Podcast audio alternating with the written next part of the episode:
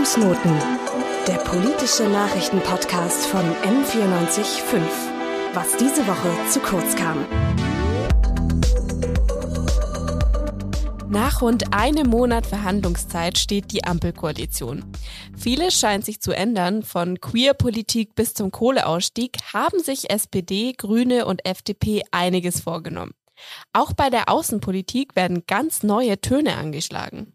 Im Kapitel Außenpolitik des Koalitionsvertrages taucht nämlich ein interessanter Begriff auf, die sogenannte Feminist Foreign Policy. Aber was ist denn eigentlich diese Feminist Foreign Policy oder auf Deutsch feministische Außenpolitik? Das klären wir in dieser Fußnotenfolge und wir sind Nathalie Weise und Benjamin Probst. Der Koalitionsvertrag steht und das bedeutet, dass auch der Weg für eine neue Regierung frei wird. Und da müssen natürlich auch einige Personalfragen geklärt werden. Wer die neue Außenministerin oder der neue Außenminister wird, ist nämlich auch schon äh, festgelegt. Das wird nämlich Annalena Baerbock und das ist ja ja, sag ich mal, ein, ein, ziemliches Novum, weil sie ist die erste weibliche Außenministerin in Deutschland. Das passt eigentlich zu den Grünen, nicht wahr? Ja, stimmt. Die claimen ja auch immer so für sich, dass sie ähm, ja eine feministische Partei sind und haben sich da ja schon relativ oft dafür eingesetzt. Aber bedeutet grüne Außenministerin dann auch gleichzeitig eine feministische Außenpolitik? Ja, also wir müssen festhalten, es ist eine personelle Neuheit und wir haben auch im Koalitionsvertrag ähm, ein Novum eigentlich, denn im Kapitel ähm, zur Außenpolitik haben sich die Ampelparteien ähm, auf was Neues eigentlich ver, ja, verständigt. Und ich lese mal ganz kurz vor, im Kapitel Außenpolitik steht nämlich, Gemeinsam mit unseren Partnern wollen wir im Sinne einer Feminist Foreign Policy Rechte, Ressourcen und Repräsentanz von Frauen und Mädchen weltweit stärken und gesellschaftliche Diversität fördern. Wir wollen mehr Frauen in internationale Führungspositionen entsenden, den nationalen Aktionsplan zur Umsetzung der UN-Resolution 1325 ambitioniert umsetzen und weiterentwickeln. Also wir haben nicht nur eine personelle Neuerung, sondern eben auch eine inhaltliche. Ja, und jetzt haben wir ja schon relativ oft ähm, den Begriff feministische Außenpolitik verwendet. Aber was das so genau bedeutet, darüber haben wir noch gar nicht gesprochen. Und Deswegen wollen wir das jetzt auch tun. Bei der feministischen Außenpolitik gibt es nicht nur eine Richtung, sondern ganz viele verschiedene Verständnisse. Und was die aber eint, hat uns Hanna Neumann erklärt. Sie ist grüne Abgeordnete im Europäischen Parlament und setzt sich vor allem für feministische Außenpolitik ein. Davor war sie Friedens- und Konfliktforscherin. Was glaube ich, aber alle eint, ist der Ansatz zu sagen, diese Welt da draußen ist ziemlich divers. Da gibt es viele Frauen und viele Männer, da gibt es äh, Menschen mit unterschiedlichen Religionen, sexuellen Orientierungen und so weiter und so fort. Und ähm, die Außenpolitik, so wie sie klassisch stattfindet, bildet das nicht ab. Die bildet das zum einen nicht ab in den Menschen, die Außenpolitik machen. Wenn man sich jetzt mal so große, wichtige Konferenzen vorstellt, dann sind da meistens ziemlich viele Männer in schwarzen Anzügen mit Krawatten ähm, das ist nicht die Diversität der Welt da draußen. Und sie bildet das auch nicht ab, immer in den Entscheidungen, die getroffen werden, die häufig eben nicht diese Ungleichheiten, die wir auf der Welt noch haben, verringern, sondern häufig eigentlich größer machen, was glaube ich auch damit, damit zusammenhängt, dass eben die Entscheidungsträger auch nicht diese Diversität abbilden. Und eine feministische Außenpolitik versucht, diese Ungleichheiten abzubauen, sowohl bei der Verteilung von Ressourcen als eben auch bei der Frage, wer sitzt da an den Verhandlungstischen und macht die Entscheidung. Wichtig sind also eigentlich Anerkennungen struktureller Ungleichheiten aller Art, aller möglicher Art. Es geht also um den intersektionalen Feminismus. Praktisch, dass es ähm, viele verschiedene Diskriminierungsformen gibt, abgesehen vom geschlechtsbasierten Diskriminieren und dadurch praktisch auch Personen, die rassistisch diskriminiert werden oder aufgrund ihrer Behinderung ausgeschlossen werden, ähm, mit inkludiert sind. Ähm, und diese Diskriminierungsformen können sich auch überschneiden. Und wenn wir jetzt feministische Außenpolitik betrachten, müssten wir das eigentlich viel mehr als Chance sehen, internationale Politik gerechter und inklusiver zu gestalten und dadurch eigentlich auch Ungleichheiten zu beseitigen. Genau, und man kann natürlich intersektionalen Feminismus eigentlich auf jeden Aspekt unseres Lebens anwenden, aber ähm, bei der feministischen Außenpolitik ist es ist dieser Ansatz deshalb so wichtig, weil in Konflikten aller Art vor allem diskriminierte beziehungsweise Minderheit und Minderheiten noch am meisten getroffen werden. Das kann man eigentlich anhand verschiedener Beispiele erklären, zum Beispiel bei der Rüstungspolitik. Der internationale Waffenhandel ist ein feministisches Thema, weil Frauen und Mädchen und auch nicht genderkonforme Personen deutlich mehr unter geschlechtsspezifischer ähm, Gewalt leiden, die dann eben durch Waffen noch mehr verstärkt wird. Also ein paar Beispiele wären praktisch ähm, Femizide, also Morde an Frauen ähm, oder auch Vergewaltigungen, die eben in Konfliktregionen, die durch Waffenhandel angeheizt werden oder am Leben gehalten werden, deutlich häufig, häufiger auftreten. Genau, und diese strukturelle Gewalt wird dann eben durch Schusswaffen verstärkt ähm, und trägt dazu bei, dass Frauen und Minderheiten in einer Gesellschaft nach wie vor systematisch unterdrückt werden und auch in ihrer individuellen Freiheit, bedroht, Freiheit und Sicherheit bedroht sind. Aber weil das Thema genauso viele Seiten oder viele Bereiche be betrifft, ist es interessanterweise auch in der Klimapolitik relevant. Ähm, Deborah Düring ist ein neues Mitglied des Bundestages, gerade neu gewählt worden, und sie beschäftigt sich unter anderem mit globaler Gerechtigkeit. Also roundabout 80 Prozent der durch die Klima vertriebenen Menschen sind Frauen oder weiblich gelesene Menschen. Ähm, und die strukturelle Benachteiligung von Frauen in vielen Gesellschaften macht sich eben besonders äh, verwundbar auch gegenüber den Auswirkungen von Klimakrise. Abgesehen davon hat der Klimawandel auch im Alltag ganz konkrete Auswirkungen für Frauen und weiblich gelesene Personen. Frauen verfügen häufig aufgrund der etablierten Machtstrukturen über weniger Einkommen, über weniger finanzielle Rücklagen als Männer, bekommen weniger Zugang zu Bildung, zu Geld, zu anderen Ressourcen. Und dazu kommt, dass Frauen häufig auch in vielen Ländern in jenen Sektoren arbeiten, die von Hitzewellen, Dürren, Stürmen oder Überschwemmungen besonders stark betroffen sind, beispielsweise im Anbau von Nahrungsmitteln. Und wenn wir uns jetzt zum Beispiel angucken, ähm, historisch gewachsen sind häufig Frauen für die Care-Arbeit zuständig ähm, und damit auch zum Beispiel fürs Wasser holen ähm, und die Nahrungsmittelproduktion und Herrsch also und Verarbeitung. Jetzt haben wir immer mehr Dürren, ähm, was dazu führt, dass die Wege beispielsweise ähm, zu Wasserstellen in vielen Ländern einfach viel, viel weiter sind, ähm, was wiederum krasse auf Auswirkungen auf die Lebensrealität ähm, und den Tagesablauf von Frauen hat. Die Menschen, die also am meisten betroffen sind, haben somit eigentlich am wenigsten zu sagen, weil an Verhandlungen eben vor allem privilegierte Menschen sitzen. Ja, und das kann man auch ganz gut an Zahlen sehen. Zum Beispiel sind weniger als drei Prozent der UnterzeichnerInnen von Friedensabkommen Frauen.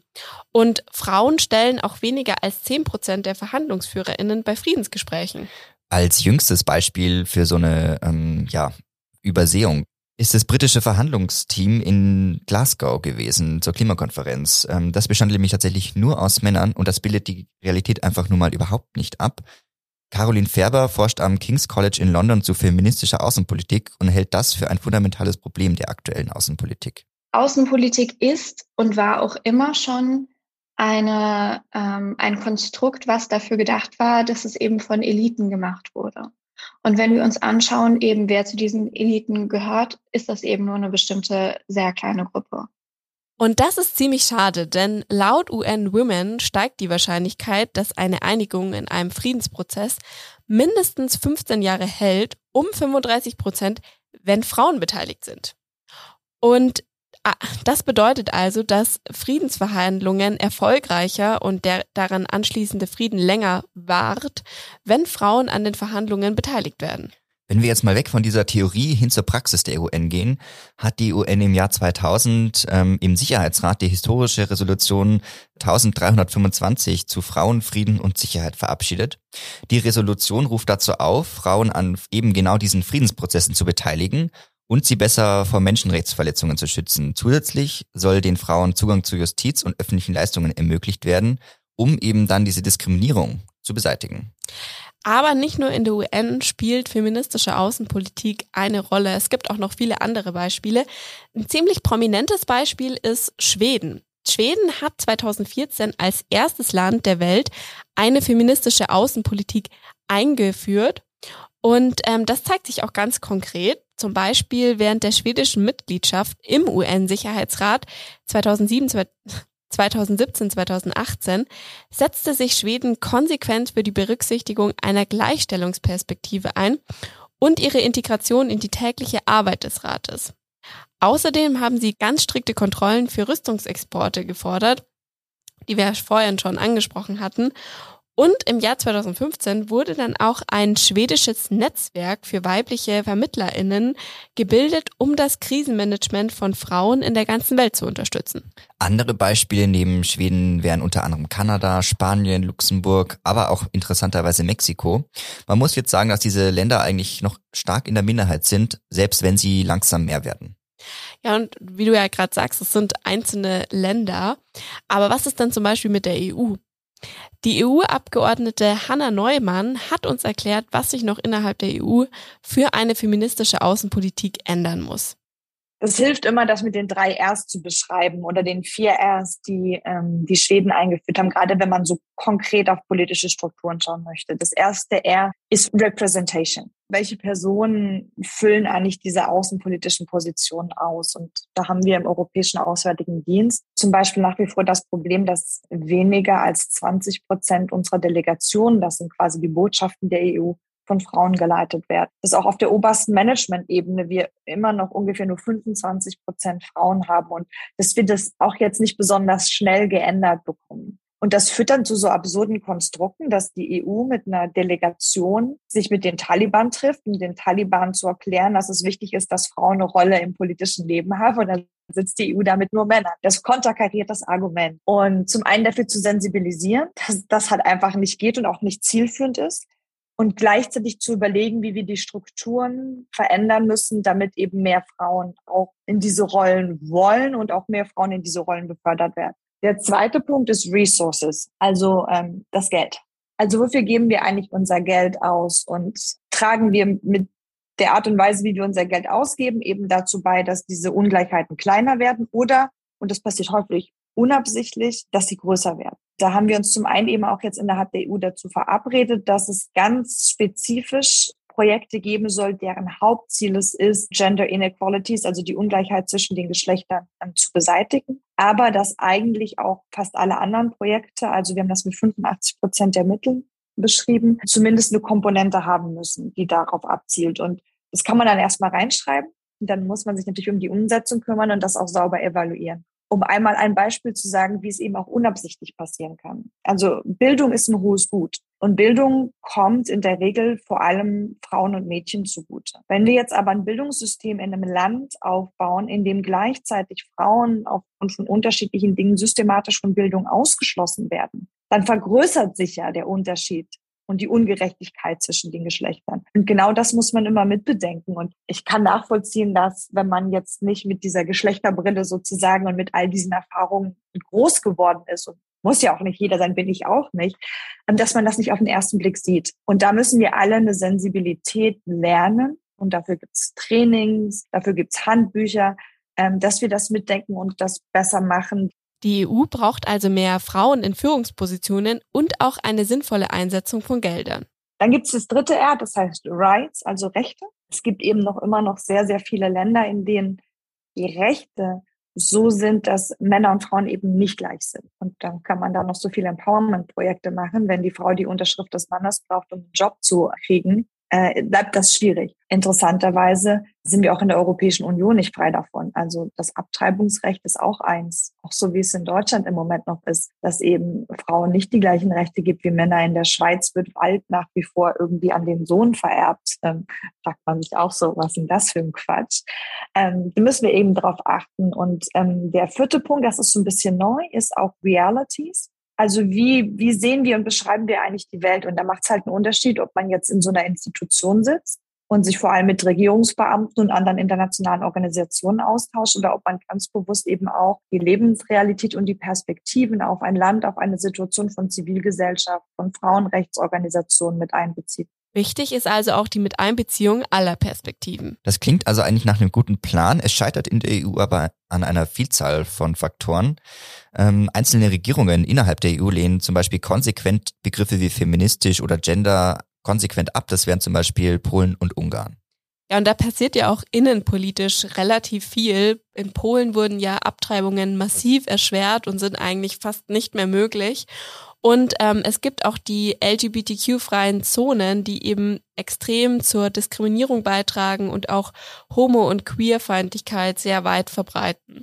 Das sind also alle Probleme, die diesen Prozess der feministischen Außenpolitik in der EU ähm, erschweren. Aber es gibt laut Hanna Neumann noch weitere Probleme. Also auf so einer rhetorischen Ebene, wenn wir jetzt über Gleichstellung der Geschlechter reden, sind wir uns eigentlich alle einig, dass das irgendwie wichtig ist. Es wird natürlich dann spannend, wenn man um gewisse Ressourcen dann in den Konflikt miteinander tritt, also um die Priorisierung. Wie wichtig ist jetzt der Punkt Gleichstellung der Geschlechter, wenn aber wir vielleicht dann mal Länder kritisieren müssen, bei denen wir ein wirtschaftliches Interesse haben und die könnten uns dann doof finden und dann ist es mit unserem wirtschaftlichen Interesse schwierig. Oder wie wichtig ist uns eigentlich, dass wir eine einigermaßen geschlechtergerechte Delegation haben, wenn einzelne Männer, die vielleicht formal auf dem Papier im Rang höher sind, dann Platz machen müssten für eine Frau. Wie bereit sind die da noch, das zu tun? Das sind so diese Punkte. Oder eben auch bei Projektfinanzierung. Also wenn wir eben diese ähm, Gender-Komponente nicht sicherstellen können, wie viel Extraaufwand machen wir uns, um darauf zu achten? Ähm, wie hoch priorisieren das die Menschen, die dann das ähm, implementieren vor Ort? So, das sind dann immer diese Abwägungsentscheidungen. Und deswegen ist es, glaube ich, so wichtig, dass sie so ein Konstrukt und ein Bekenntnis zu dieser feministischen Außenpolitik haben, weil dann ganz klar ist, das ist uns wichtig. Und das ist in dieser Abwägungsentscheidung vielleicht dann auch mal gleich wichtig und nicht mehr sozusagen noch nice to have, wenn es halt gerade irgendwie passt und keinem wehtut. In Deutschland gibt es tatsächlich auch schon einen längeren Kampf um feministische Außenpolitik. Die Grünen sind 2019 zum Beispiel noch mit dem Antrag im Bundestag gescheitert, der eben genau feministische Außenpolitik für die Bundesrepublik eigentlich ähm, ja hervorheben sollte. Ja, und äh, feministische Außenpolitik bringt man ja auch in Deutschland vor allem mit den Grünen als Partei in Verbindung. Was aber ganz interessant ist zu wissen, dass eben nicht nur die Grünen sich für feministische Außenpolitik bisher stark gemacht haben. Zum Beispiel hat die SPD 2021 auch ein Positionspapier dazu veröffentlicht. Trotzdem muss man leider sagen, dass wir bei unseren An Interviewanfragen tatsächlich vermehrt GrünenpolitikerInnen gefunden haben, die ähm, Kompetenzen auf diesem Feld auf ähm, hatten. Ähm, wenn wir jetzt den Status quo festhalten, ist tatsächlich dennoch im Koalitionsvertrag die feministische Außenpolitik festgeschrieben. Und warum das ein Fortschritt ist ähm, und was alles andere noch im Koalitionsvertrag festgehalten ist, ähm, wenn es um feministische Außenpolitik geht, dazu haben wir Deborah Düring befragt von den Grünen es ist auch mal sehr explizit ähm, drin formuliert, dass man die Umsetzung der VN-Resolution 1325 ambitioniert umsetzen und weiterentwickeln will. Auch im Kapitel zur sogenannten Entwicklungspolitik zum Beispiel steht, dass man die Repräsentanz, die Rechte und Ressourcen von Frauen, Mädchen und marginalisierten Gruppen wie LSBTIQ ähm, unterstützen möchte. Durch den neuen Koalitionsvertrag hat also feministische Außenpolitik erstmals auch Einzug in einen Koalitionsvertrag äh, gefunden. Davor stand es nämlich noch nie drinnen. Mhm. Allerdings muss man sagen, dass es seit 2012 drei Aktionspläne zur Resolution 1325 gab durch die damaligen Regierungen.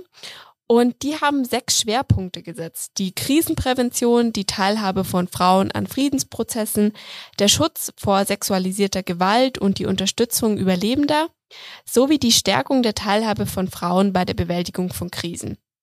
Der dritte Aktionsplan, der 2021 rausgekommen ist, wurde dann auch von UN Women und anderen zivilgesellschaftlichen Organisationen sehr gelobt, weil er auch einen Fokus auf Intersektionalität gesetzt hatte.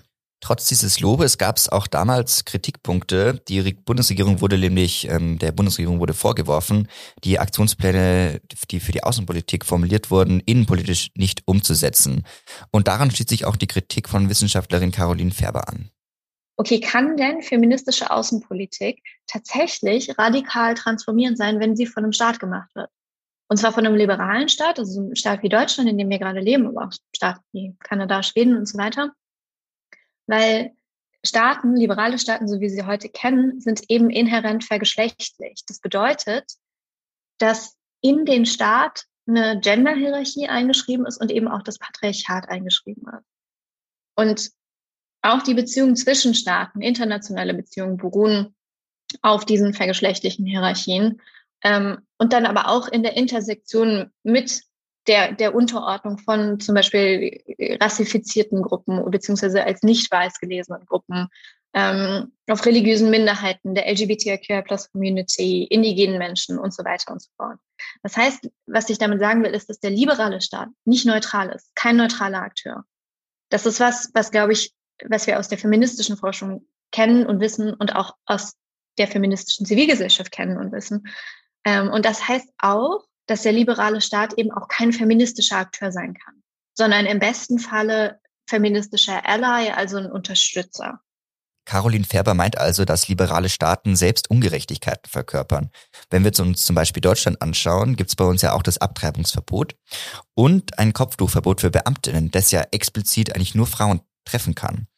Ähm, wenn man das global betrachtet, gibt es tatsächlich noch größere Probleme, wenn zum Beispiel westliche Staaten von globaler Ungerechtigkeit profitieren und damit auch von Diskriminierung an Frauen profitieren. Wenn zum Beispiel die EU einseitige Handelsabkommen mit dem globalen Süden schließt oder auch mit Diktatoren kooperiert, die Frauen unterdrücken, einfach nur um die eigenen Wirtschaftsinteressen durchzusetzen, dann ist es, ist es natürlich zu kritisieren.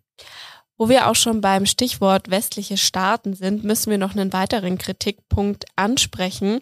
Der sagt nämlich, feministische Außenpolitik ist von einer eurozentristischen beziehungsweise westlichen Perspektive geprägt. Und ähm, diese KritikerInnen weisen eben darauf hin, dass der Westen nicht andere Staaten bestimmte Werte aufdrängen soll, ohne die kulturellen Kontexte zu betrachten. Kommt also so aus der Ecke des ähm, Kulturrelativismus, also es wird äh, feministische Außenpolitik Kulturrelativismus vorgeworfen. Warum es wichtig ist, diese Kritik mit einzubeziehen und was damit gemeint ist, erklärt uns Professor Dr. Thomas Reinhardt von der LMU München. Selbstverständlich äh, greifen wir auf einer kulturellen Ebene ein.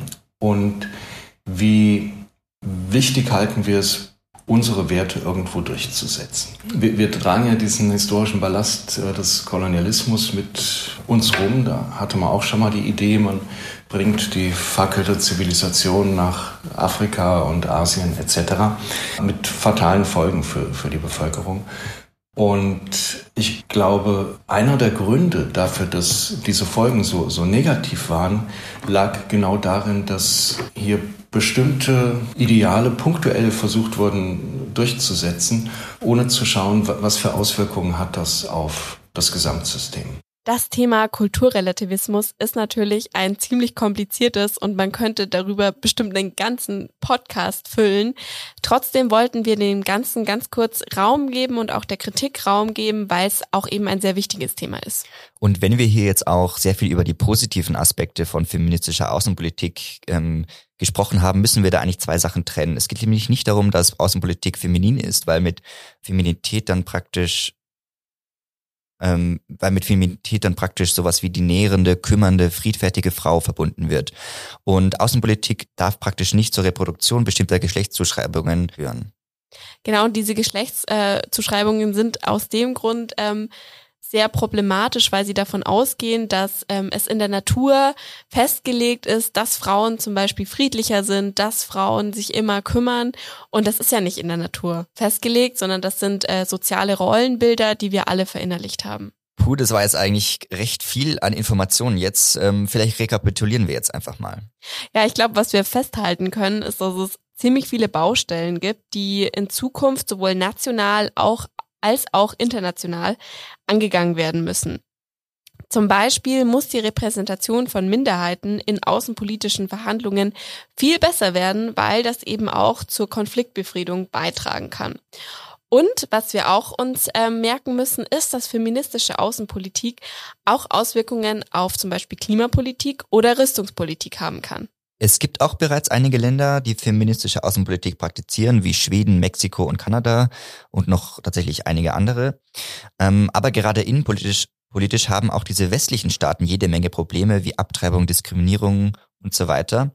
Und es ist also eigentlich schwer zu sagen, ob genau diese Staaten wirklich dann auch etwas Positives ähm, bewir bewirken können, wenn sie eigentlich noch vor der eigenen Haustür kehren müssten. Ja, und wenn wir jetzt unseren Blick eben auf Deutschland nochmal ähm, richten und ähm, uns den aktuellen Koalitionsvertrag anschauen, mit dem wir ja auch unseren Podcast begonnen haben, stehen da ja schon einige Ansätze zur feministischen Außenpolitik drinnen. Aber die stehen eben aktuell nur auf dem Papier und was dann letztendlich umgesetzt wird, das bleibt offen. Mit diesem Fazit verabschieden wir uns und jetzt noch ein ganz großes Danke an unsere InterviewpartnerInnen, dem Podcast-Team für die Produktion und der Sendeleitung Anna O'Connell, auch an unser Rechercheteam Kerstin Toast und Anna Hieronymus ganz großen Dank und damit verabschieden wir uns. Das waren die Fußnoten mit Benjamin Probst und Nathalie Weise. Fußnoten. Der politische Nachrichtenpodcast von M945. Was diese Woche zu kurz kam.